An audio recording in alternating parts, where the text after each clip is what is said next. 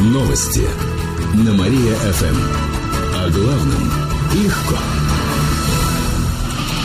Здравствуйте. В прямом эфире на Мария-ФМ Алина Котрихова. В этом выпуске о событиях из жизни города и области.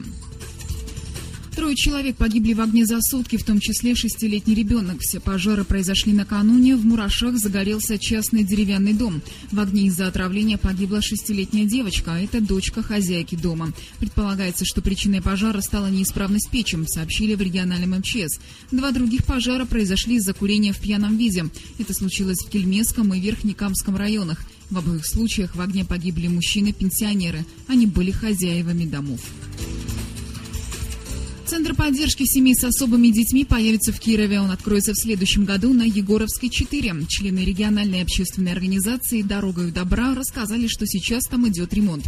Средства на него выделяют благотворители, а помещение предоставило областное правительство. В центре будет зал, кабинеты для творческих и индивидуальных занятий. Детям с ограниченными возможностями будут помогать развиваться, а родителям расскажут о том, как правильно воспитывать особых детей. Проведут занятия по педагогике и психологии.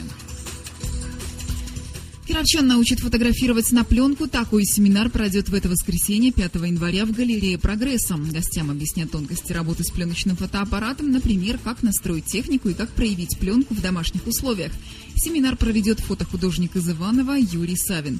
Мероприятие начнется в 17 часов. Параллельно в галерее «Прогресса» будет идти выставка его пленочных снимков, а после фотохудожник проведет диджей-сет. Мероприятие не имеет возрастных ограничений.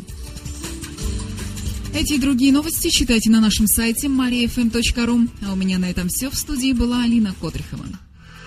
Новости на Мария-ФМ.